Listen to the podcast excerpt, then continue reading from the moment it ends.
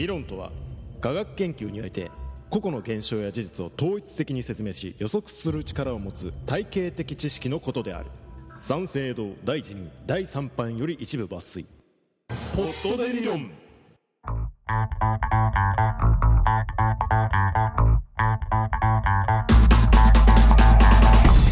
はい始まりました。ポットで理論でございます。はい。えー、私パーソナリティ引田周平と。田上正俊です。えっとねあのーもう先週お聞きの方は分かってると思うんですけど最終回です。はい。はい。でねもうね最終回なのでまあ思い出話をこうしていこうかなと思いますけれども。まあこればっかりは外せない、うん。冒頭5分の俺の近況あったお話でございますね。あそうっすね。ねえ。もう4年以上うん。続けていた。もうねあのこればっかりは俺伝えて皆さんとお別れしたいなとまあ一時休止活動休止させていただきたいなと思ってるんですけれども。はい。はい。あのー人生で一番驚いた時って覚えてる？驚いた時？うん。えー、パッとは出てこないな、ん。驚いた時っつったらうん。なんか知ったとかなんかね、うん。初めての知識を得たうん。時のあたりね、うん。もしくは思い込んでたあたり。うん。ななんかこう単純にびっくりしたのあーあ、うん。これはあれかな、ん。クリオネかな？まあそれはちょっと後々話そう。その話は。あじゃあ、うん。クリオネ事件、うん。事件。クリオネ事件。事件クリオネ事件はまた後々まあ話そう。俺俺からしたら事件だわ、ええ。あれは。あのー俺ついこの前マジでうん。あった、あびっくりした。うん。驚いた。あのうわーって驚いちゃってなんかもうねあのーなんていうんですかねあのーなんですか？なんなんかあったんですか？男女の営みってこの世にあるじゃないですか。夜の営みが。ですか？僕が何かしてたとかじゃないですよ。あ別に僕が何かしてても何でもいいんですけどあの男女の営みってこの世にあるじゃないですか。で、はいはいあのー何かとこう人に見せつけたいタイプってあるじゃないですか。なんすかそれ？そういう癖癖と言いますか。え何？あの野外でみたいなえーっとですねあのーなんていうんですよね。あの窓にああはいはいはいはい。こう女性がこうへばりついてる状態なんですよ、はあ、えはえなんですけれどもあの僕がこう夜中こうファーっと歩いててい、うんうん。でまあそういうちょっとうっそうとしたところですよ。うん。うんでファーっと歩いててなんかこうほほのぐらい明かりが手ついてるなと思って、まあ、何抜けしにチラッと見たんですよ。うん。そしたらまああーそれだったんですよ結局は。ただ一瞬ほのぐらいけ部屋の中でうん。女の髪の長い女がすごい苦悶の表情で窓にへばりついてるわけじゃない。あ怖っなんか。一瞬、えそれ、うん。ホラーじゃん。服も髪も乱れた苦悶の表情の女性がへばりついてるわけですよ、はいはいはい。俺もう本当に大声でうわーって叫んで。出たーって感じ。みついにいよいよマジモンで見たと思って本当に、ねちょっと前にね話してたもんね、ん。お化けを見た時のリアクションどうなんだみたいな話してたもんね。本当にびっくりしちゃって。うん。怖かったー。怖いよなそれは。結構響いたよ。俺のうわーが。うわーっつって、よくよく見たらそういうことだった。うん。いろんな建物に反響したもん。俺のうわーが、自分一人だから、うん、夜中でね。結構みんな「ん?」って思うよね。ね。周辺の人がでもまあ、道は俺一人しか歩いてなかったけど多分まあ近隣の人はね、人はちょっと思うよね。まあまあホテル街だったからまああれかもしれないけど多分なんかあったって思ったろうね。うん。うん、あの辺か。そう。ホテルのあたりそう、ねでまあ、はい。あの結果としてゆっくりこう観察するとそういうことかと思ってなんだろう。何よりも先に安心感なるほど。生きてる人だ。まあ確かにさ、あのーそういう性に関することと、お化けって真逆の存在だからさ、うん。なんだろうねなんか不釣り合いなんだよね。心の底から安心して。完全に逆だもんねうん。ベクトルが、エロとホラーは真逆だからさ。なんか、あのよかったねなんかエロの方向でね。うん。すっげえ安心して帰った おうこれがあの4年の集大成の話でいいんですか？あのこれでいいの？俺最終回この冒頭で。エロエロホラーみたいな感じの話で。まあ、まあそんなところはあったね。いやーけどねあれ怖かったよ、うん。まあうん。なんかね、そういうのもあるよね。いやで家帰ってうわこれもう次のラジオで話そうと思ったらなんか田上が引っ越すっていうから。ああはい。はい え俺もしかしてこの話で終わりとか思ったりしたけど まあけどまあ話そうと思ったからね言おうって思っいてやそうです。そのスタンスは変わらない。うん。まあいいんじゃないですか。そんな感じで、4ね、年のの集大成で何か話してみたいなんてきつすぎるからね。この間あったことで全然いいと思いますけども。最終回の私これですけどまあけどねあのびっくりですよ。エッチだ。そうだね。じゃあまうん。あ始めていきますか。っていうかそうか、うん。あれだね。タイトルコールじゃないけど、うん。今回はお題が特にないからどう、いやまあ一応ねあの最後のテーマとしてね一応あるっちゃあるんですけれどもね。まああのそれを掲げてまああのやっていこうかなと思ってますよ、うん。そっちの方が僕が編集しやすいからですそうっすね、はい。ここから始まりますよ、みたいなね、ええ。だからねそっちの方がね僕は編集だから一応タイトルコール的なことはねあのさせていただいてねああの実際にねあの最終回をねの火蓋を切っていこうかなとうん。思ってるわけでございますよ、ええ。あの一応今までのねラジオはどういう風にやってたかっていう説明を一応しますけどはい。あのまあですね毎週一つトークテーマを決めてそれに何か理論を展開していこうかなというラジオ番組までやっておりました。はいはい、じゃあそんな感じでね、えーと最後のねトークテーマでございます。えー最後のトークテーマはですね、えーこのラジオの思い出でございます。うーんん。思い出というかなんだろうね。うん、じゃあこのラジオまあでも理論展開してきたっていうのもあるし、うん。最終的にはちょっとこのラジオのまあ理論みたいなことになる最後の理論なのかな。になりますうん。か、ただね、まあ、あの僕ら今、ポットで理論というラジオやってますけど、うん。まあ、これ聞いてる方は結構あの前のラジオも聞いてる方多いんじゃないかなと思いますけど、うん。あのポットでラジオっていうラジオもねそうですね。あの170回ぐらいやってますので、そっちの方からね聞いていただいてる方もね、うん。ちらほらいますから本当にありがとうございますね本当にそうですよね。だからそれら付き合ってもらってね。すべて、まあ、過去4年間ぐらい放送してますけれども、うん。まあ、それらのねあの思い出を語りつつ、まあ、僕らのラジオとは結局何だったのかっていう話をね、うんうんうん、ええそうですね。してって終わりですよ。はい。はい。まあどうですか、はい。まああのそもそもねこの4年間やってきてうん。あのなんかあった？4年間続けて何かあった？うんなんかこうどんなことがあった？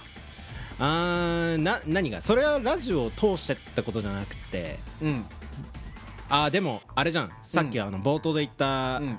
すっげえびっくりしたことがクリオネの話ですああもうお前はもうあのこのラジオを通して俺はクリオネを知った、知ったね。クリオネという存在を理解したよね。はい。うん。完全に分かりました。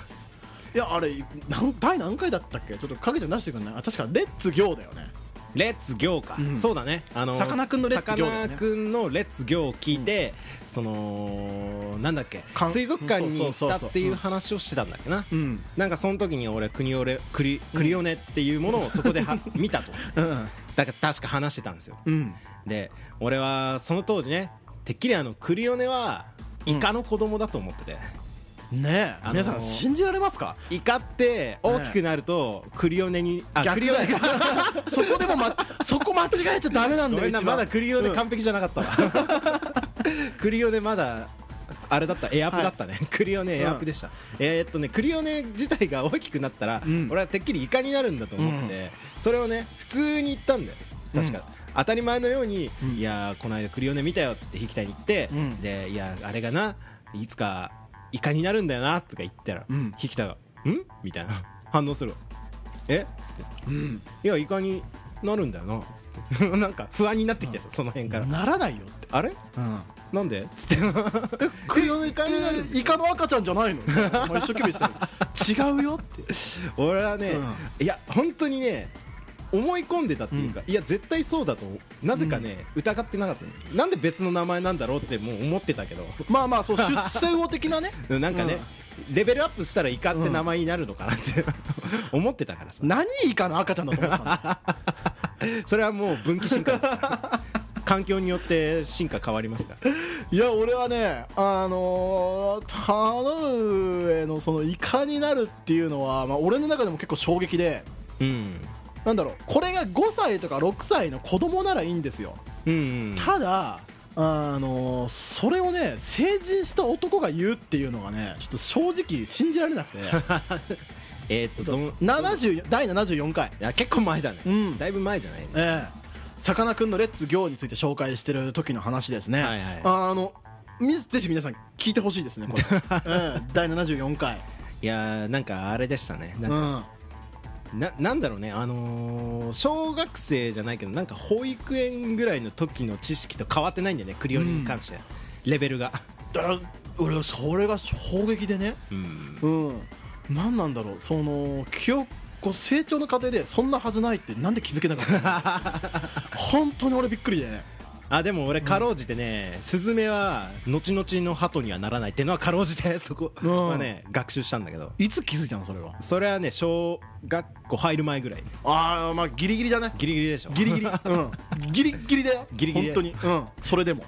スズメはいつか鳩になるってその当時は思ってて。でそこでクリオネも一緒にうん。ついてくればよかったんだよ、ただクリオネはねうん。クリオネだけついてこなかったんだね。クリオネだけそこに置いてきたんだうんいやもうねあれは俺このラジオやってきた中での衝撃事件の中のまあ一つではありますよね、んだけどね田上君絡みで衝撃は結構何とか戦慄は何とか走っててね。戦慄。うか、ん、そう俺の中でこう恐怖。その なんすかねうん恐怖。背筋も凍るような出来事は田上君絡みでラジオで何度かありますけれども。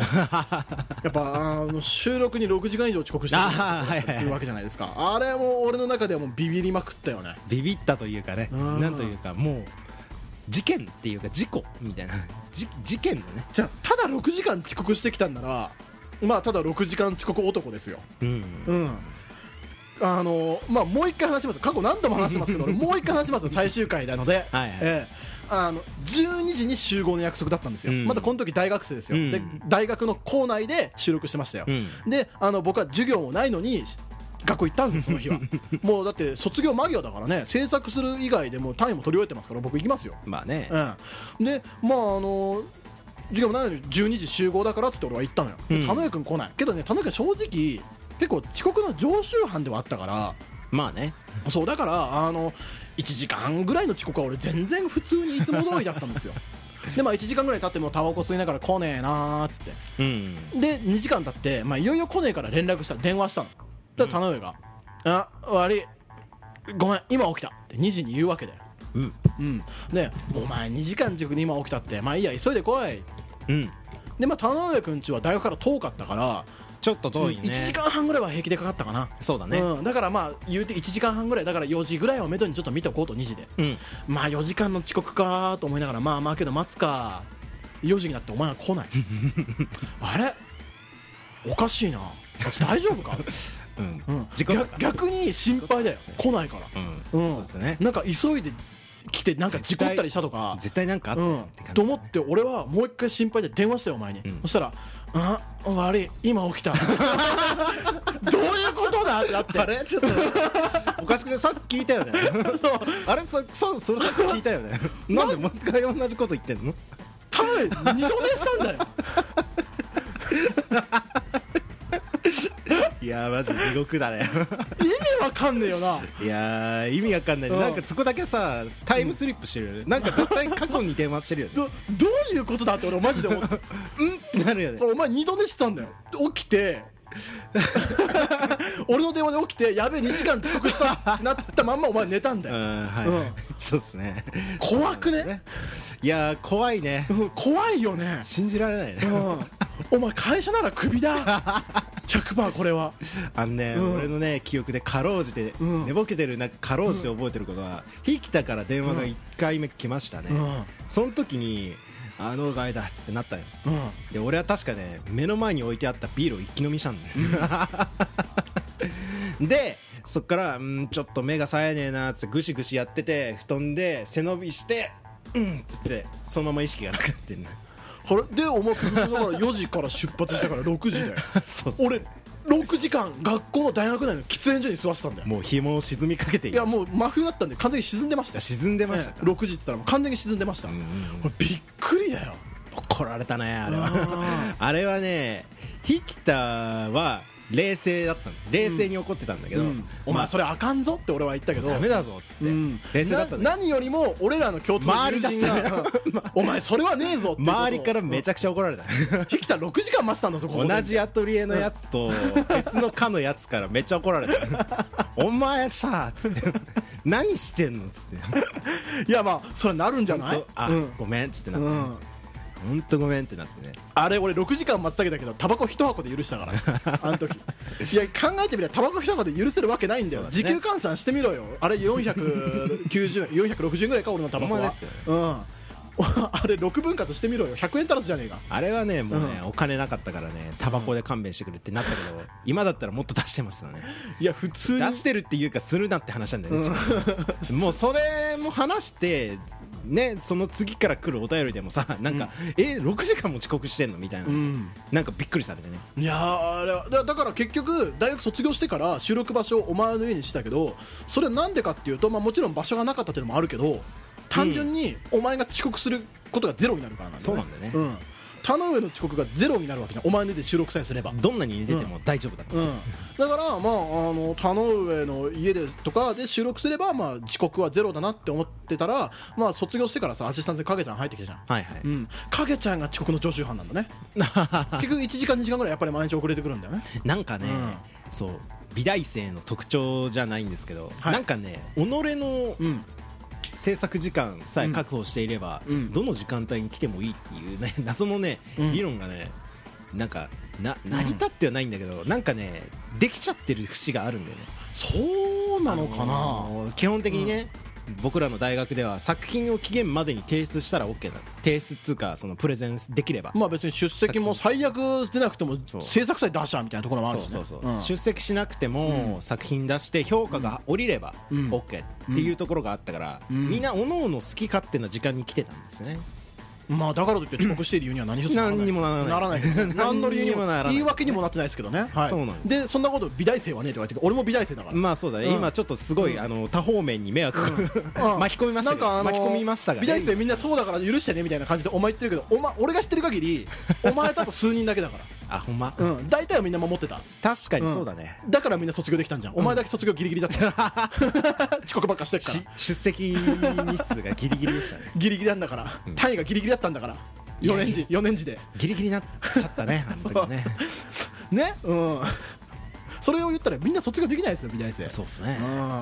うん。もうねあのなけどね確かに傾向として多いなとは思いますようん、まあルーズな人多いよね、ううんちの高校もそうじゃない？高校の人も結構ルーズな人多かった気がするんだよね。けどねあのなんでしょう。あやっぱ言うてそれは学生の時の話でしたわ。うん。そうですあねのやっぱ社会人になってみんな社会に出たら、うん。やっぱ1時間大事にするね。うんううんん、本当に。うん。うん本当そう思います、うん、田上君も遅刻とかしなくなったもんね。どっか遊びに行くとか何かするってなっても。なあここ最近はね。う、ん。いやでもそうだね、うん、だからまあ、あの成長したんじゃない？うん、何よりもこのラジオを通して、うん、成長したところは遅刻しなくなっ遅刻しなくなったっていう。ことなんじゃない。確かにいやけどねあの、まあ、それで言うと多分あの生涯この人生で田上君が俺のこと待った時間と俺が田上君のこと待った時間ってものすごく比率合わないじゃない、うんううん。ん、であの俺が一回田上君を3 4 0分待たしたことがあるんですよ。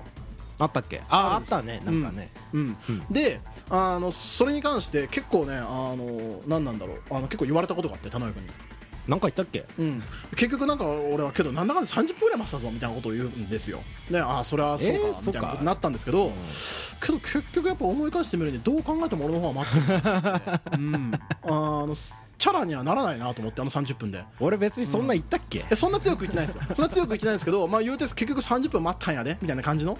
30分くらいかなっつってうん、言った。そうそう、ま、待ったんやでみたいな感じのなんか全くもうみたいな感じのなんかそのぐらいの感じですよ。そのぐらいの感じなんだけど、うん、それすら言う権利ねえなと思って。いや確かあでもね、なんだっけな俺確かその時大学だよね、あれうんアトリエで待ってたの、うんそうそうそうそう。で俺は基本的にアトリエ行ったらなんか絵描いたり人とそうそう。喋ったりしてで引田が来たらじゃあうん。ちょっと準備すっかってうん。思って待ってる感覚がなかったんだねうん。一切だからそしたらなんかねうん。アトリエにバーって走って駆け込んできて「あお待たせ」っつって。うん。これお詫びに缶コーヒーっつって。缶コーヒー渡してきて。うん。えなんかそんな必死になることもないのになっつって。うん。思ってまあじゃああえてうん。苦しめてやろうと 思って多分30分まあなんか、待ったようん、30分ぐらい待ったんだよねみたいな感じのことを お前言ってたのよ。なんかね、うん。そうあのさすごいに俺はその時遅れたことを申し訳ないと思って。そうなんか申し訳ねえって思ってる人って、うん。うんいやいいよとか言うよりも、うん。こんだけ待ってやったぞっつってうん。言った方がなんかうん。まあね気持ち楽になる、そうなんですよ。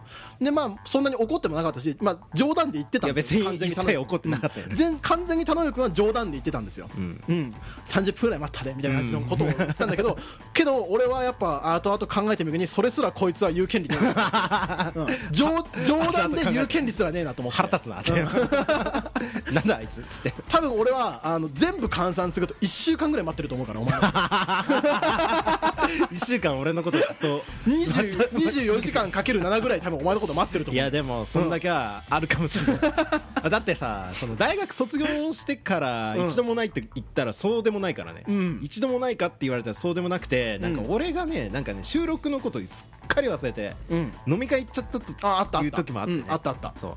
なんかそのなんだっけ、うん。そのどう金曜日にしその俺が仕事終わって行ってでその日収録ってのはその時は覚えてたけどなんかその流れで仕事が終わった流れで、うん。カラオケかなんか飲み屋に行ったんだよね、うん。で飲んでてその流れでよっしゃオールしようぜっつってそのまま流れになってしたらなんか収録だったんですね、びっくりしたよ。びっくりしたね。俺ずーっと待ってたからねそうね。うん。あの時。家の前でね。うん。あれはびっくりしたわ。俺だってうん。コンビニからプラーって帰ってさーって寝るかっつったらひきたが家の前にいてはっ。つって その瞬間に全て思い出したあっ。つって収録じゃん。うん。あれトータルで本当何時間待ったんだろう。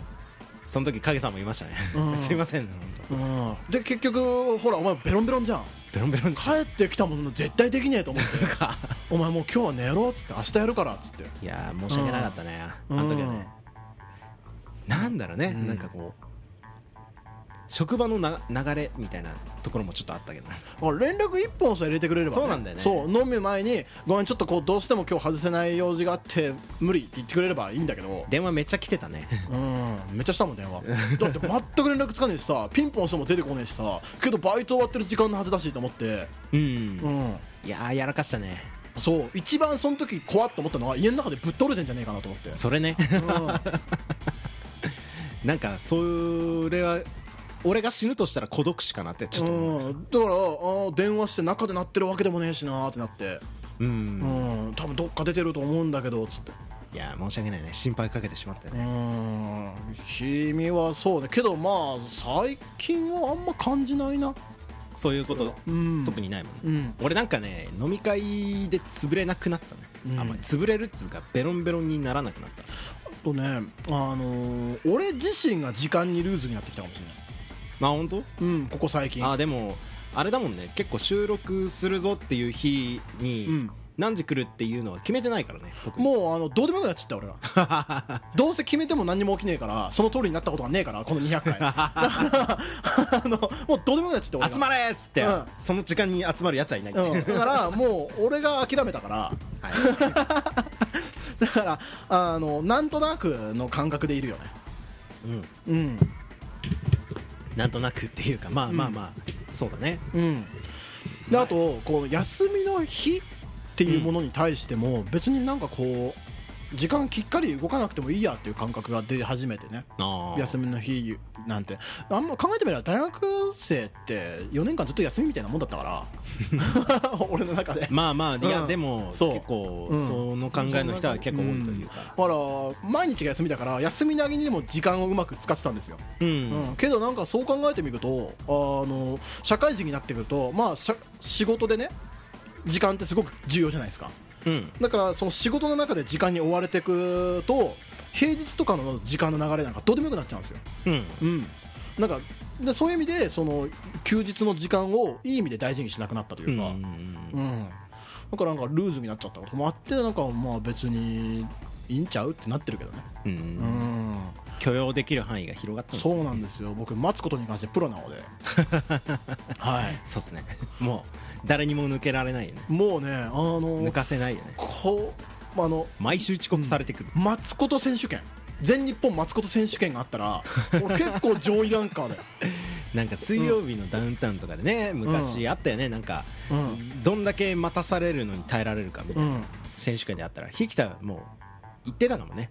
うん。そういうのでね。いや俺たいけたかもしれないね。6時間はだって少なくとも行ってるから。あまあ。俺同じ喫煙所に6時間座ってたん。だ よタバコバンバン吸って、えーそうだね。結局それ考えたら。お前からもらったタバコ1箱ペイできてないからね。俺1箱以上吸ってる。6時間の間に。トントンちゃうね。そうそうそうそう。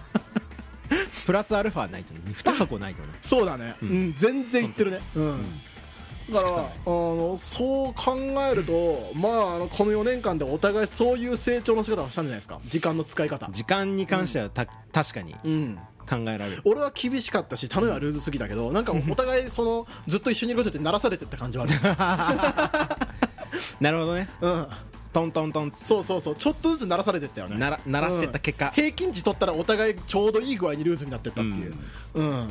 まあまあまあまあまあ。いいことではあないかもな。ない。引田に関しては。引田に関してはいいいいことではないかも。だけどね厳しすぎるのもよくないっすよやっぱり。そう、うん、まあ自分の律するっていうのはいいかもしれないですけどやっぱ他人に対しても厳しくなっちゃうんで、うん。あ、やっぱりこのうまく時間を使えない人ってのはいっぱいいるんですよ。どうしても遅刻しちゃう人ってのはいっぱいいるんですよ、そういう人に対してもまあええんちゃうっていうスタンスで入れるようになったのは、まあいいんじゃないですか。ーうん、うんまあでも確かにそうかもしれないな。なんかねでも遅刻癖ある人ってやっぱあれ病気みたいなところあるんだよね。なんか人によっては治らねえっつってうん。なんで治んねえんだっつったらね。なんかもうそういう精神的にちょっとねあ許してもらえるだろうみたいな甘えが出ちゃってる。いやけど玉井はそうじゃないと思うんだよ。まあ、はい。あ影ちゃんもそうじゃないと思うんですよ。二人とも結構遅刻しがちだけど別に じゃあ仕事は毎日遅刻してるのかとしてないでしょ。してないですね、うん、だってことはやっぱあのあれですか？人を見て選んでるんじゃないですかね？と思うんですよ。それはねある、うん。そうそうそう。そ俺なら俺なら OK みたいな節それはねやっぱね申し訳ないけどあるね、うん。そうそうそうそう。で人によってだねそうで最初はなんとなくそれに対して俺ならええんかいと思って腹が立つ節はあったけど、まあ、そこは僕成長したんですよ。まあそれだけまあ別に頼られてると思えばいいのか。な、まあう。んそうていると遅刻してもいいやっていうふうに信用されてるのかなっていう。遅刻してもいいやというよりかは、なんだろうすあなんだろうね。場とか環境とかをうん。考慮して、まあ別に今これやってるからこれ終わってからでもいいかとかね、だからまああのもうちょいこれしてから別に俺はそれに対してねあの何かを損なったことではないので僕の自信 時間が奪われただけなので損失はね。だから損失で言うとね実際に何か金銭面が奪われたとかそういうことではないので。ね。そう。だからだからまあ別にそれだけならまあ許容できるしっていう感じでね。俺だいぶ大泥棒だな、いやまあまあまあだいぶ取られたけど、だうん、その時間で多分俺一つぐらい作品できた全然できたよ、うん。作品というかもう普通にね、うん。課題とかね出した時期はね。それでもう全然作れた全然なんかできたでしょうね、ううん。まあけどそう考えるとまあそんなこともまああったなぐらいですけどね、ううん。んまあ、他にまあ遅刻してきたこともあれば。うん。まあ田上君はあとまあいろいろやってたね。ラジオの中で。うんあのーなんかしたっけ俺。えっとね理論になってから一個もなかったけどラジオの時ってコーナーが山ほどあったのよ。あーありましたね。そう。結構コーナーあったねそういろいろあったんですよコーナー、うん。うん。でまあ一番多かったのは戦場リスナー。はいはい、はい、懐かしいコーナーですね。うん。懐かしいっすね。あれ言えます？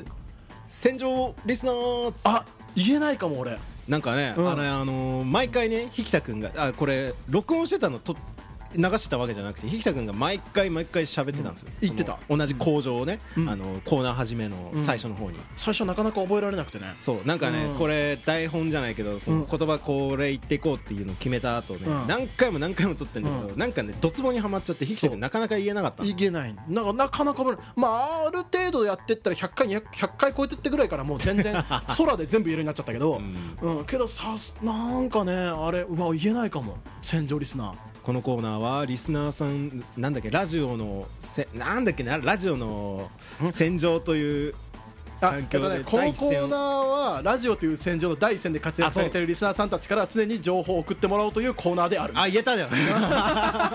あそうそれそれそれそれ。ねわお言えるわ。ねなんか懐かしいですね。あれ結構好きだったな俺戦場リスナーね。ね。うん。あったあった。いやもういろんなリスナーさんが送ってくれてね。そうなんですね。うん。あのー本当にねそのうん。俺らがやってるポッドでラジオの方は、うん。あのラジオ初心者である俺たちが、うん。いろんなラジオを聞いてって、うん。そのそのラジオどうだったかっていうのを話したりとか紹介したりとかしていくってやつなんだけど、うん。そね。のね来てくれる視聴者の皆さんがね、まあリスナーの方あリスナーの、ね、方々はね、みんなやっぱラジオ好きな人が多い分、そうね。そのコーナーがすげえ生きたというか、やっぱ毎週ね送ってくれるんですよね、ありがたいことにその情報を。本当に。だから戦場リスナーで送ってもらったラジオをえこれ面白そうじゃん聞こうぜっつって聞いてそれ紹介するみたいなのもいっぱいあったし、だからねあのコーナーは良かったね。あれはすっごいね。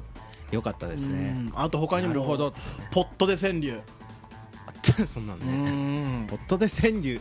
ポットで川柳そんなにやってない。まああのななんかだいぶ初期の方にやって、うん。第10回ぐらいから始まったのかな。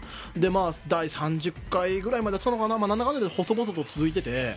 でなんかあの一応ねそのあの時はラジオをテーマにしてたラジオ番組だったからそのラジオあるあるみたいなのを川柳にして送ってもらおうみたいなやつね、うんでなんかあの田上先生とかいうやつが登場して。ああいましたね。うん。あれですねあの森の神の丸パクリみたいななんか高見先生とかいうのが出てきてなんかこう評価つけていくっていうのでもう完全にあのクソ評価をつけてって。あの評価自体がクソじゃなくて、うん。評価する人がクソなわけで、そうそう。ですよね。うん、だからそれでなんかあのまあなんかいろいろ評価つけてったなーとかそういうのも思い出しますね、うん。あの時はいろいろあったからねなんか結構お便りやっぱくれるんすね、ありがたいことにね、うん。それでうん。評価するっていうのももうおこがましいよね。なんかあの他にもさ、うん。あの俺おも覚えてんのがあの俺のラジオネームを決めて。ああ実際にねお便り送ってみよう。で俺が本当にそのラジオネーム気に入ったら、うん。次の週紹介するラジオ番組に送ってみようみたいうんな、うん、であの大概はやっぱ採用されませんよ、うんうん、うんだけどお便りなんかてねなかなか書いたこともない人。2通ほど本当に紹介されちゃって、ううんん。いやーすごかったね。そう。1個が福岡のラジオだったかな。なんかどっちも確か地方のラジオだったのよ。うん。でなんでそれが紹介されたのかっていうと 俺がやっぱ東京都でラジコのプレミアムで聞いてますっていうのが生きたんだろうね、うんそうだね。そう。都知事選の話だっそう。そうそう1個は都知事選でそのちょうどまださ、あのー小池都知事になるならないの時の話だったよ、うん。あの時って、で、あのー都知事選が今東京都ではなって東京都在住のまるですみたいな時、うん。その時のラジオネームで送って、うん。あの今都知事選が東京都で始まってますけれども、まあ、我々は価値の中ですけれどもみたいなその他の県の方としてどう思ってるんでしょうかねみたいな感じのことをうん。送ってなんか読まれたりとか。そうなんですね。であともう一個はそのなんつうの？そのそのラジオでこのリスナーさんから流してほしい曲を募集みたいなのに送ったのよコーナーに。うん。でその週は流れなくってうん。次の週ぐらいで流してもらったらしいのよ。俺は知らないで、そううんなんだね。であのそれを流れてましたよって俺ラジオで。はいはいで来て「えそうなの?」っつって、なんかねそうらしいのよね。うん。でそこのラジオのパーソナリティの方にそのポットでラジオっていう方のそうそうがラジオに送ってくれた曲だったんですねみたいなことがツイッターで上がったりとかして。そうなんです。そう。えなんか局のラジオに俺の名前がみたいになっちゃって。なんかこっぱずかしそう してたね。うん、あそんなつもりで送ったわけじゃない。しかもねあのクロマティ高校のオープニングなんですよそれみたいな。さだまさしとはいえみたいなドケドケみたいな曲だったけどそうそうそうそう、うん、だから あったななんかなんかそのさそう。曲とかもさ、うん。そういうの流せないからねそう。ポッドキャストは。だからなんかこう言葉でしか言えないからこういう曲ですみたいなけど、うん、なんか嬉しかったなそういうのが。懐かしいですね。うん。コなーナーはやっぱうん。なんかねおよかったよね。あとやっぱやるべきだったかもね。面白かったのがえっとまあポッドキャストの番組とか紹介させていただくにあたって、うん。こうちょっと紹介させていただきますなんつってね。うん。であのそれでなんかし紹介したら、うん。なんかそれをまた今度は他のその紹介したポッドキャストの方たちが逆にこう話していただいたりとかしてね、うん。うんなんかそういうのもあってこうちょっとずつこうなんていうんですかねポッドキャスト内でのこう広がりっていうのもあるんだなと思って、うん。うん、なんかそういうのも面白いなとか思ったりしてね。いやでもそれはすごく感じた。なんかねやっぱお便りが実際に来るとうんやっぱ嬉しかったね。嬉しい。何でもあのひらがな一文字ずつ送ってくるやつでもやっぱね面白かった伝説だよね。伝説っつうかうん。マジで。あれはねうん。すごかった。た対決だったもん。あれもうさ あの多分過去世界のラジオををを全部ひっくり返してみてもあれをやったのって多分このラジオだけだよね。そうだね。うん。あのひきたくんがねあのお便りに関しての話をするときどんなお便りでも読むっつってうん。言っちゃったの。本当第何回とかだよ。から本当うん。言っちゃったもんだから本当にあのひらがな しか送ってこない子がね来たんですよ。分かったと、ん。それもう全部読むっつって。うん毎週毎週来たそのひらがなを全部読んでったね。最初は誤送信だと思ったんですよ。あそうだね。あって一文字だけ来て誤送信だと思ってけどなんか面白がってあって読んだのよ。あうん。来ましたねでこれだけですっつって言って。これもしかしてなんだけどっつって。で次の週と思ったんだよね次の週に「い」って来たのよ。うんおやってなってその時に2人とも「おや?」ってなって。あれ？これもしかしてだけどつもしかしてだけどこれってつってこれから続くのかつって思ったら案の定案の定。50音全部来ましたね。全部「ん」まで来たからねちゃんとね50回全部ね。う 毎週毎週ね。50回分でその休みだった日とかあったんだよね。ひきたくん。の都合が悪くて、あそうそうそう。どうしても休まなきゃいけないとか。そう。そうあとどうしてもこう今までは普通だけど、どうしても今回都合上2週録音になっちゃいますとか。っていう時は、それも見越して2通その時来たりとか、そ その、うん。ひきたくんの休みの時は来ないとかね。こその時は遅れてます。ひきたくんの休みの時はお便り読まないからね、だからそういう時はねちゃんとね来ないっていうで把握して送ってきてるかだからちゃんと聞いた上で聞いた上で一文字送ってくるっていう猛者なんだよね。ただ毎週送ればいいやじゃないから。面白かったね。そう。だからねあいつは実は超ヘビーリスナーだったんだね。あいつは、うん。そうだねなんだっけ？ラジオさんだラねジラジオネームラジオ。あ懐かしいですね、あの人はあの人な人なのかなってちょっと思ってたけど、いやけどまあ俺、まあ、ポットで理論をやる前にやってたそのポットでラジオ170何回もやってましたから、うん。まあ、このねポットで理論もまあなんだかんだで30これで7回ぐらいやったわけですけど、まあはいにしてもそのなんつうんですか、はい。もう5倍以上やってますからポットでラジオの方は、うんそうですね。170回。だからそれでね俺ラジオを聞く習慣っていうのができましたね。あでもそれは。今までなかったもん俺ながらで何か聞いて作業するって今まで俺やってなかったんですよ。ラジオ聞いて何かするとか、うん。けどそれで俺習慣で例えば今でこそね今は俺あれだね。あの、まあ、サンドイッチマン大好きっつってね、うんうんうん。スクールナインをき第2回ぐらいに紹介したのかな。うん。でこのラジオ俺おもろいなと思ってそれからずっと一人で聞いてたんだけど、うん。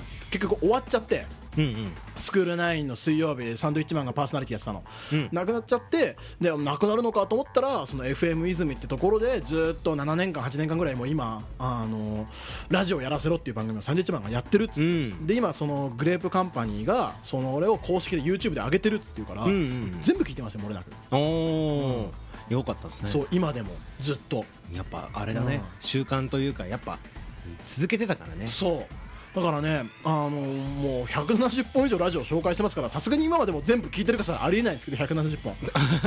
それで生涯生涯終わるから。ラジオそれぞれ。聞き続けられるかっつったらちょっと無理だそれは無理ですけど、まあ、終わってるものが結構多いからね。うん、ただまあやっぱその中でもねあのたびたび聞いてるものってありますよ。うん、うん。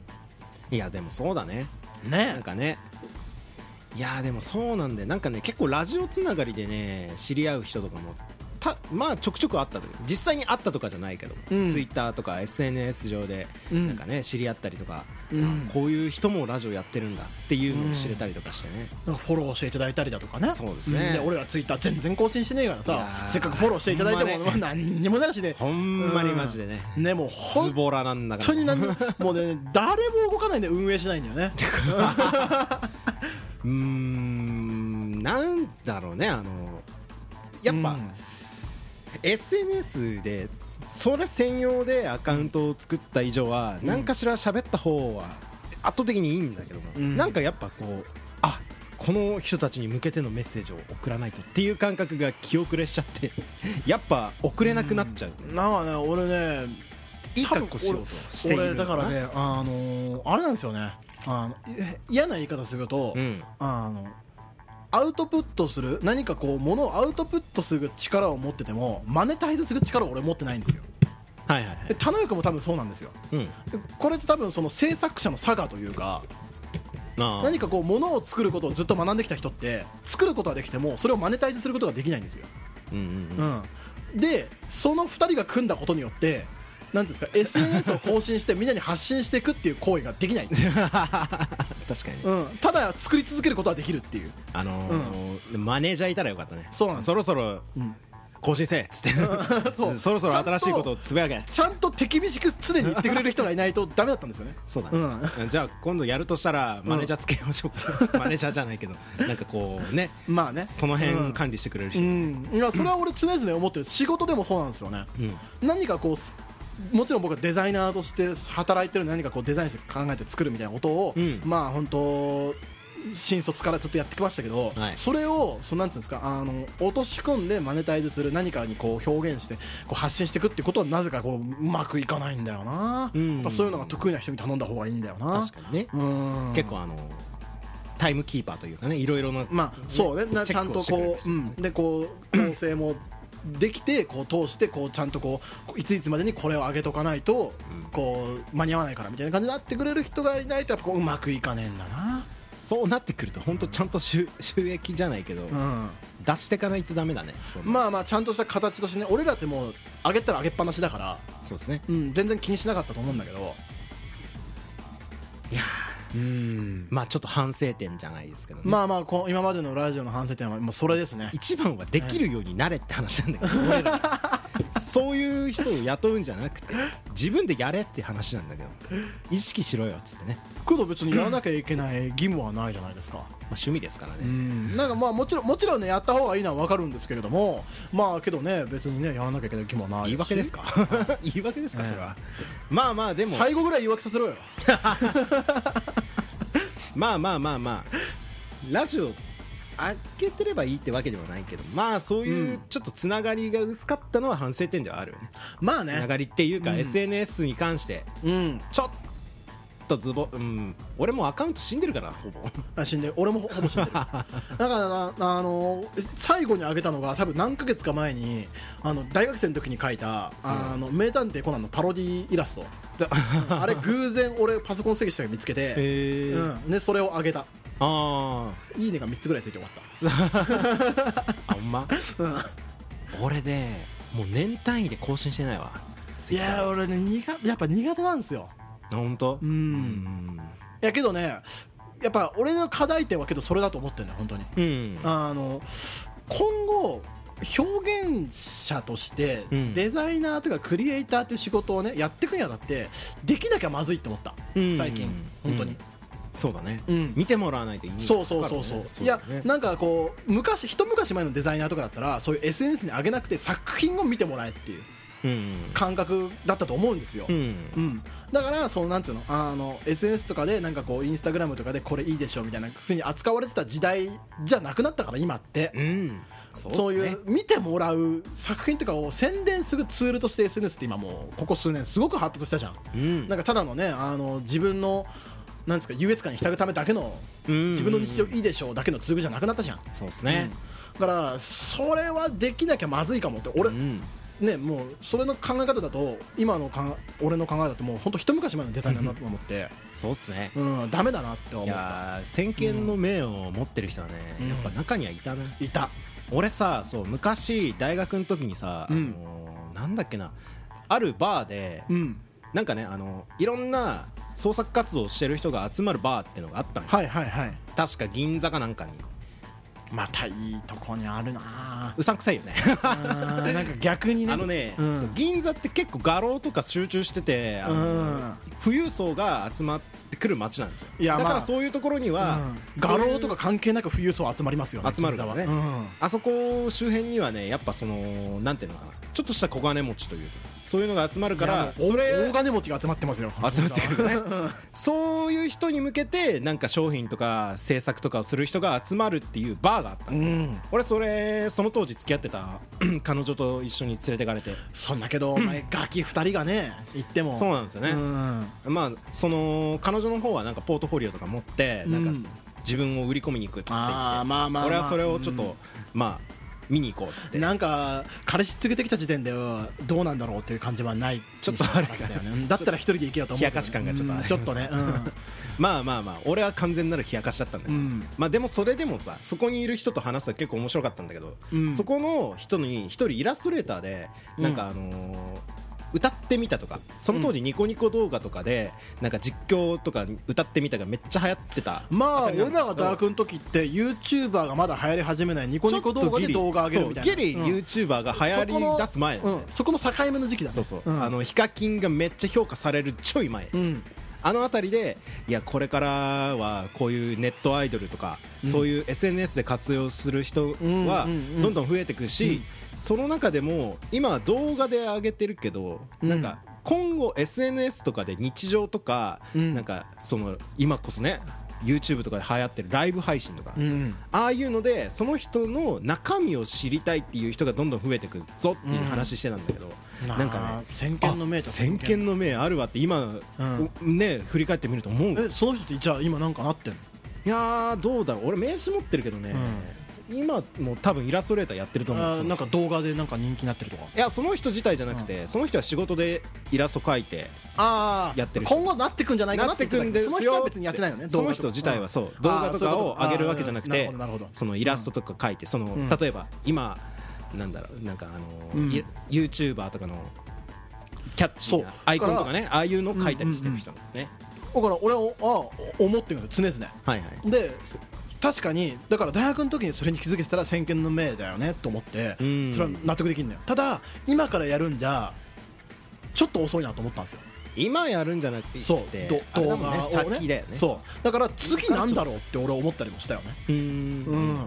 で俺らはこれラジオずっとやってたじゃんうん。なんか次やるとしたら次なんだろうとか思ったりしたよね。うーうん。んあじゃあその場行ってみます？ちょっとこれから先の流行りそうなもん聞きに行ってみますか？その人がいればまあ。いれば教えてくれますよ。あの人いそうだよ。その人なんやねん。なん何者やねん。まあイラストレーターか。イラストレーター。いやすごいすごいね、ああすごい。なんかなんだろう喋り口調もねすごい流暢でめちゃくちゃ早口だったからなんかそういう情報関連に敏感な人だったんだよね。まあけどねあのーまあ今後何かなって思った時にまあ僕はやっぱりけどまだ動画はもうちょっと続くとは思うんですよ。動画時代？動画時代はもうちょっと続くと思うんですよ。うん、これだけ手軽っすからね動画撮るのが。いやそうだね。あのねあのー携帯が普及したでしょ？うん。俺らが小学校ぐらいから携帯。ああもうガラ、ガラケーですか？そうそうそうそうであのそこからしばらくしたら写メが流行ったでしょ？写メ。ああ写メとか、うん。あれだね。着歌とかね、うん。あの辺あれなが流行った時に俺はもう音楽と画像の革命は起きたと思ったのよあ後々ね。後々今その時は思ってね。小学校とか小学校で、うん、その時は思ってね。すっげえと思っただけで。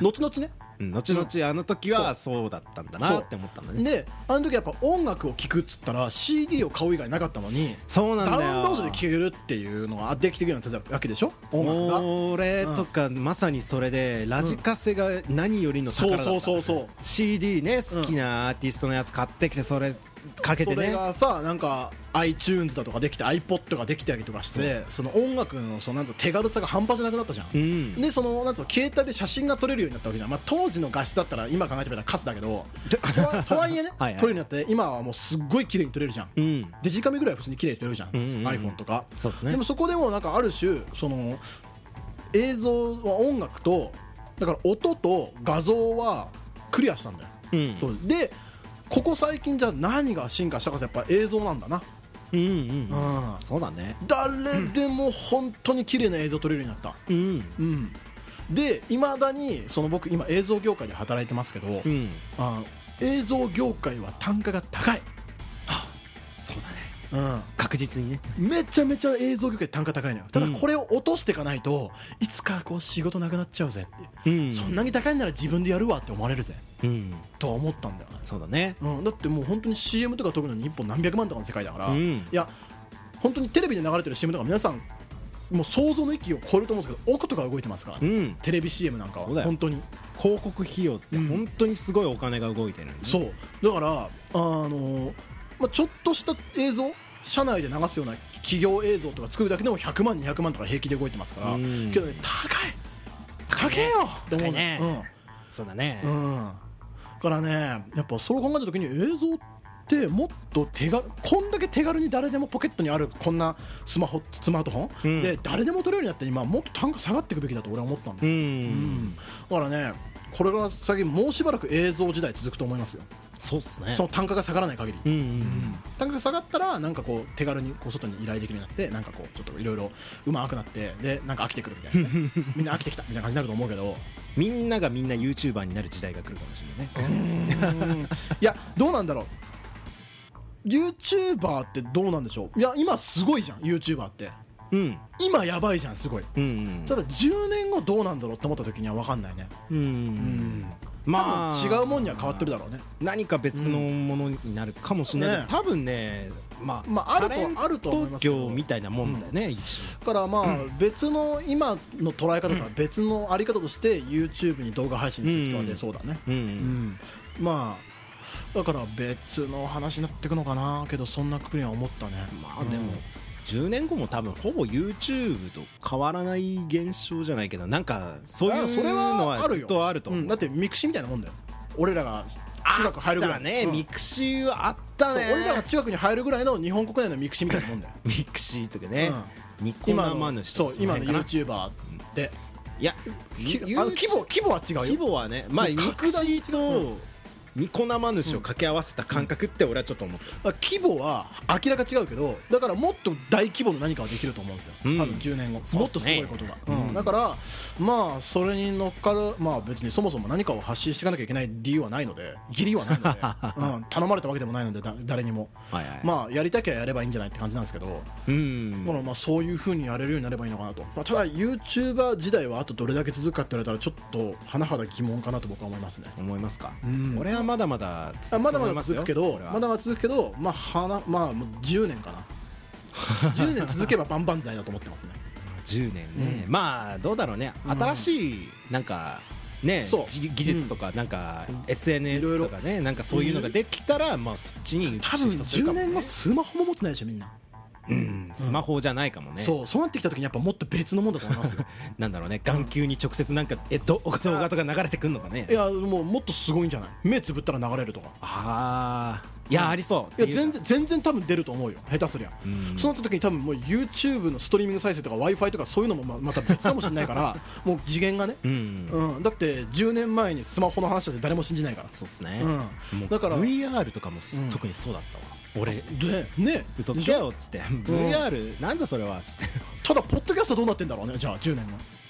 あー音声媒体のみの、俺ありそいやラジオは終わんないけど。うラジオって絶対終わんないよねそう考えると、だって終わってないもんね現に。テレビが出てこれだけ、ね、デジタルテレビだ 4K だなんだっつって、うん。いろんな局がねでインターネットでそのテレビ放送うんアマゾンプライムだアメバ TV だなんだってネットフリックスだっていろいろ公開してってどんどんその映像の媒体が変わってってるのにラジオだけは永遠に本質変わってないっていう、うん、うん、AM、FM はいまだにあるっていう、化石状態ですね。うん、けどいまだにいるんだよね聞いてる人がいっぱい、っうん、うん、てことはやっぱね。ラジオって永遠に続くな。なんだろうね、うん。なんかこう白黒テレビは消えたのにラジオは絶対いるんだよな。そうね。アナログ放送は消えたのにラジオは絶対いるんだよな、うん相変わらずうん。情報発信する媒体自体はえじゃあラジオ最強じゃね？まあでもそうかもね、なんかうん10年後も全然あるし20年後も全然なんかありそうな YouTube って10年後ありますかって言われたらうーんちょっと分かんないなとみんななるじゃん。ちょっとね、うん。胸張っては言えない。言えないよね。なんかこうよっぽどなんか YouTube 狂いじゃなければいやいや YouTuber は絶対すごいぜみたいになってなければそうは言えないよね、うん。けどラジオは10年後ありますかって言われたらあるって言えるよね。うん、うん。多分俺らが死ぬまであるよね。あるかもね。全然80とかなっても、うん。うん。聞いてそうだしそして俺。全然。ありそう。なんか、うん。今なんてね種類も増えたし全国どこでも聞けるようになって、うん。うんよりね一層だ自よ、由度がうん。めちゃくちゃ上がったし。本質全く変わってない。やってることなんか50年前で変わんないよね。うんそれこそさ「あのオールナイトニッポン」なんてさずーっとやってんじゃん。人変えて。けどやってること変わってねえからな、うん。深夜放送してすぐやるってだけで、うん。タレントが。うん。うん。そうね。うん。でずーっとだからそうオールナイトニッポン」の話なんかすぐじゃん、うん。俺聞いてるけどさ。うん。で俺の両親も聞いてたからね。うんうんうんですごくね。ってことは多分俺らの子供たちも聞くわけだよ。そうだね、なんか受け継がれていくよね。すごすぎない？うん。うん。なかなかね、うん。なんかこう感慨深いものもあるというかさ、まあずっと続けてたからねその紹介をするっていうあそうですね。うん。だからこずっそなんか4年間俺らも一応配信し続けてはいたからね、うん。どれだけ広まったかって言ったらそれはまあ別にあれかも大したことないかもしれないけど、うん、まあまあまあまあとはいえそれを聞いてくれてた人がいるわけですからね、うん。ありがたいことに、そうだよね、うん。いやだって考えてみてくださいよ。僕らのラジオを聞き始めた人の中ではさまだ高校生ですってした子が今もう大学入って勉強してるからね。大学で。いやそうですよ、うん。ねえ。いるからね。いましたね。うますからねまうだね。わーケイちゃんさん今何やってんだろう。そこを掘り下げていくと終わらなくなりそうだまたいやマジでね。ねあのー、各自聞いてもらって。第5回ぐらいからケイちゃんさんいたのかな？で第10何回ぐらいまでいるのかな？うんうんうん、ものすごく俺らのラジオを応援してくれてる人がいてねリスナーさんで。ただあのちょっと仕事の都合で国外に。聞けなくなっちゃいますっつってね。っていう方がまあちょっといらっしゃったんですが。ましたがなんかうん。ねあー懐かしいですね。なんかたまになんか日本帰ってきた時に聞いてるっつってねお便りくれましたけどね。いやーあのまあ、けどそう考えるとけど国外の方でもね聞いてたりとかしてね。なんだかんだで俺らの声を聞いたことある人ってうん。結構な人数いると思うよ。あのーなんかやっぱうん。あれだよね。日本よりか海外の方がやっぱポッドキャストを頻繁に使う人が多い,、多いのかな、ただやっぱ俺らほらあのそんじょそこらのさなんかそのなんつうのそこらって言うとちょっと失礼だな。ただあの なんていうの普通にこういう発信とか何もしてこなかった人たちと比べて俺らの話って多分すっげえ人に聞いてもらってると思うね確かにね、うん。こんなくだらない会話を。比べるその人たちと比べるとねもちろんそのなんつうのあの局でラジオやってるタレントさんだとか、はい。ポッドキャストでもう人気常に1位2位の人たちだとかそういう人たちと比べると全然聞いてもらってないですよ、うん。ただそうは言っても4年間これだけやり続けてたってことはそれなりの人数に少なくともまあ数千人数万人には俺らの話って聞いてもらってると思うんですよ、うん、うん全然、そうだね、うん、それだけですごくね数万人に何か発信しようと思ってもツイッターで何か言ってもよっぽどバズんだけそうはならねえじゃん、うん。うん。年間通してって感じにはなるけども、う。ん。まあ言うて確かにうん。多くの人にちゃんと生の声で数万人に届けたって、声だけは聞いてもらえた、うん、それはすごいようん。ねうん。そうだね。これから何かうん。動画作るでもいいしまたラジオを始めるでもいいけどそのな始めた中には、うん。あれ？こいつの声聞いたことあんだ？みたいな思う人はいてくれるかもしれないからね。そうね。あらこいつもしかして引きた？みたいな感じになるかもしれないあいねつじゃね、うん。あれあの人じゃん？みたいなのがどっから聞いたことあんなみたいな、っうん。ていう人は出てくるかもしれない、ね、だって数万人が聞いたことあるのであれば、まあ、実際具体的には何人数は分かんないですよ。一応その再生回数は分かりますけど別にそれが1人に何回聞いてるとかは分かんないので、うん。その具体的な人数は分かんないけれどもね。けど全部足してったら、まあ、なんとなくの人数が出るじゃないですか、うん。うん、そうなった時にね、まあ、なんかあそうなのかなって思った時に。うん。うん。なんかまあ、面白いね。ラジオって。確かにね。ラジオって面白いな 誰でもこんなに発信できるんだなじゃあ本当に、うんだって俺ら、ま、完100%持たざるものじゃん、そうですね。うん、貧乏代表じゃない。なんか何も、いやまあ、もっとひどい人いっぱいいるかもしれないけど まあ確か正社員で働いてて貧乏代表って日本どないやねんって思うけど、に貧乏じゃないけど、うん、けどまあ、財まあ、もなければ財もないねそうそうそうそう。そういう感じです。特に何もないじゃん。うん。バックグラウンドも目立つことないじゃん。うん。すごいこと何もしてきてないじゃん。特筆した何かがあるってわけけでもない。どまあう一応声は届けれるんだなっていう、そうですね。うん、これがすごいと思った、うんうんいいこと悪いこと言おうが何にせよ届けることができるっていうね。うん、うん。これすごいな。だからみんなやればいいんだよラジオ。うんうんうん。あのまあまあ YouTube よりも敷居低いわラジオ。まあまあきまあそこまでゆるゆるってわけではないんで、だってあのちゃんとねあのルールはありますけどね、あのーいやまあまあそのラジオとしてのルールね。確かになんかこうルールありますけどああなんか収録するから着替えなきゃとかも特にないからね。だって映像編集を一切しなくていいんだよ。うん。僕は映像業界で働いてるのでもちろん映像編集しますよ。うん。音の編集プラス映像の編集。いやこれしんどいね音の編集の方がすごい時間かかりそうだね。音じゃないか。あ映像ね。いやもう大変ですよ、でやっぱね音なんて別に最悪無編集でいいしね、うん。まあこれで BGM 作るだけで大体大丈夫ですからね。うん。まあまあまあ、うん。手抜き工時間が半端ないがまあでもそれでも一応形にはなる。なる。考えると確かにね。いやもうね全然誰でも何でもやれるんじゃないですか。うん、うん。そうっすね、そうですよ。まあ、もう少なくとも俺らのラジオではその辺の感覚は4年間で培われましたね。うんいやラジオってすげいやラジオってすごすぎねえか。そうですね、うん。まあ、ラジオはね不滅ですよ。やっぱ不滅だね。どっかで言ってたっけ？誰かが。うん。ラジオは不滅だみたいえで誰が言ってたそんなこと？ななんかどっかで聞いたようなお前が言ったんじゃない？俺が言った、うんいやでもどっかで俺、うん。なんかね昔の収録した時になんか誰かが言ってたような気がしたの。俺じゃなくて？前じゃなかった気がするなんか例えばあじゃあ今までポッドでラジオの時に聞いてきたラジオの中でラジオは不滅だぜみたいなことを言ってた人がいたってこと？その人なかなか痛いね。まあまあまあ別に今の俺らと発言は一緒だけど内容は。相当年季入ってます。よ、うん。いやけどねあの分かるよ。不滅だよ。うん。うん。消えないね。ねうん。まあそれに4年間だけでもやれたっていうのもねまあ、うんいつかまた何かでやれればいいっすね。そうですね、うん。その時はまあこのラジオこの声聞いたことあるなっていう人はもう言ってもろでね。ああもうぜひね。ね、うん。声かけてくださいよ。またお前らか。ね。またお前ら懲りずにくだらねえこと始めたなと。とかね。何の生産性もないことをまた何年間かやるのかと。その時は本当に。まあね。またねお付き合いください、ねいろんなことでみんな人生悩んでますよ、はい。生きることに対して、うん。ね。でも辛いこといっぱいありますよ。悩みのない人間なんかいないですよ、うん。そんな中でねお前らまたこんなくだらねえことやるのか、そうですね。うん、ね。お前らは少し悩めと、確かにな。うん。そそんな感じの2人がね、まあ、4年間ラジオやってましたからね、うん。うん、まあ皆さんもねぜひね何かあればこういう発信したら面白いんじゃないかなと思いますよ。そうですね。僕らの代わりに引き継いでやってるやついない？ポットデ理論 タイトルは変えていいよ。タイトルは変えてもらって。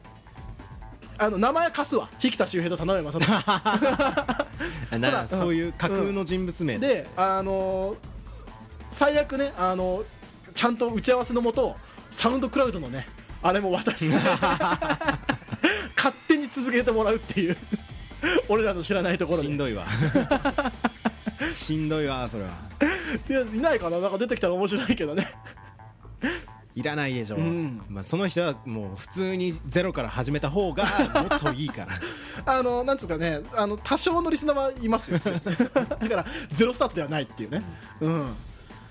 まあまあまあ。うんまあその人はしんどいだろうね。まるで俺らのように話しすぎなきゃいけないっていう。かうーんだってなんかこう続けていくいったことによって、うん。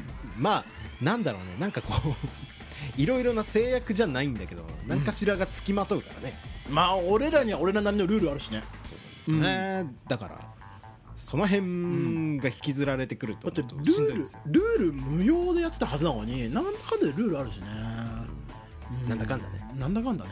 あるよね。うん。うん。まあ言うてないんだけどね。他のラジオと比べると俺らのラジオってルール。うん。まあねそんな感じでまあやってきた4年間ですけれどもね。またもし何かあればうん何か発信できれば媒体はまたポッドキャストなのか何なのか分かんないですけど、うん。またどっかでお会いできれば面白いんじゃないですかね、まあ、別に田野君も引っ越す言うてもこの世から消えてなくなるわけじゃないからちょっとねいるからあの機材を揃える準備が必要なので、えいるから生きてるから。そうなんです。そうだから始めるにあたってね、うん、だからあのーちょっと待っててほしいかな。そうね。だからまあ何にせよね。うん。うん。あのーまあ国内だしね。田野君も言うて、うん、まあ国外出ても機材さえあれば何でもねだからあのお互い田中君と僕自体が全く会うこともできなくなるわけでもないし別にそんないう時代でもないし。そうですね、うん、だからまあねあの今後もう何かでやれるっていけばいいんじゃないかなと。うん。やれれば幸いなんじゃないかなとそうですね。思っておりますよ、まあ、またその時ね、僕らの声を聞いたらうんまた鼻で笑ってください。はい。うん、そんな感じでねあの今まで皆さんありがとうございました。はい。はい、えーこのラジオのお相手は引田修平と田上正俊でした